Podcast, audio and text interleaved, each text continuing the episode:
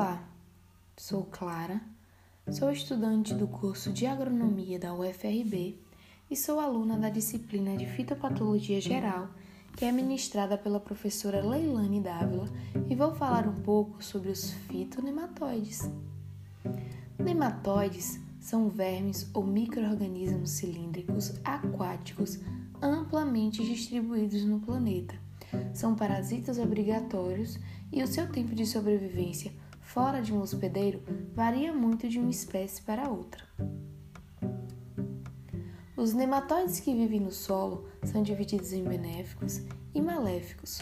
Os benéficos se alimentam de outros micro-organismos, inclusive nematóides.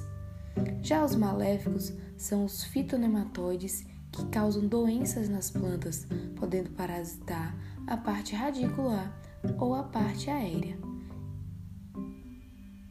Os nematóides possuem organismo tubular, alongado, sem divisões definidas, composto pelo pseudoceloma, que protege todos os órgãos internos. Outra curiosidade do fitonematóide é que ele possui no seu aparelho bucal o estilete, que é um órgão responsável pela perfuração da célula da planta, pela liberação de toxinas nas células e alimentação do conteúdo celular. Essa estrutura confere vantagem ao nematóide quando comparado a outros patógenos.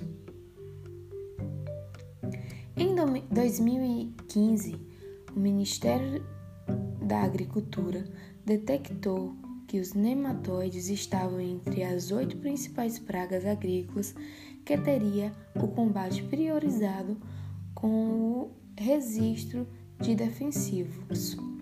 Neste mesmo ano, a Sociedade Brasileira de Nematóides divulgou que, por ano, os nematóides podem causar perdas de aproximadamente 35 bilhões de dólares somente no Brasil. Pelo fato de ser um parasita que não se enxerga a olho nu, fica complicado fazer a diagnose e combatê-lo. A sintomatologia só é visível quando a densidade populacional está alta. Por isso, é indispensável conhecer o ciclo de vida deste verme.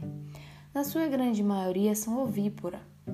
O ciclo inicia com um ovo, passa por quatro fases juvenis e chega na fase adulta, podendo ser macho ou fêmea. Em algumas espécies, o macho é raro e a fêmea se encarrega de fazer a reprodução por partenogênese, como exemplo o gênero meloidógeno, que é o tão famoso nematóide das galhas. Nos casos que se formam machos e fêmeas, ocorre a fecundação cruzada. O ciclo pode variar com a espécie, mas principalmente pelas condições ambientais. De um modo geral, o ciclo de vida dura de 3 a 4 semanas.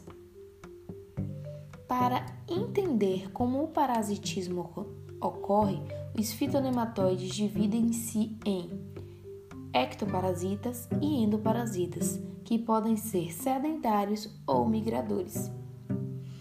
Algumas espécies podem sobreviver no solo por anos, como é o caso do nematóide dos cistos, que pode esperar 10 anos por condições favoráveis na forma dormente. A disseminação se dá através de, de agentes contaminados, como calçados, tratores, implementos, água de irrigação e mudas.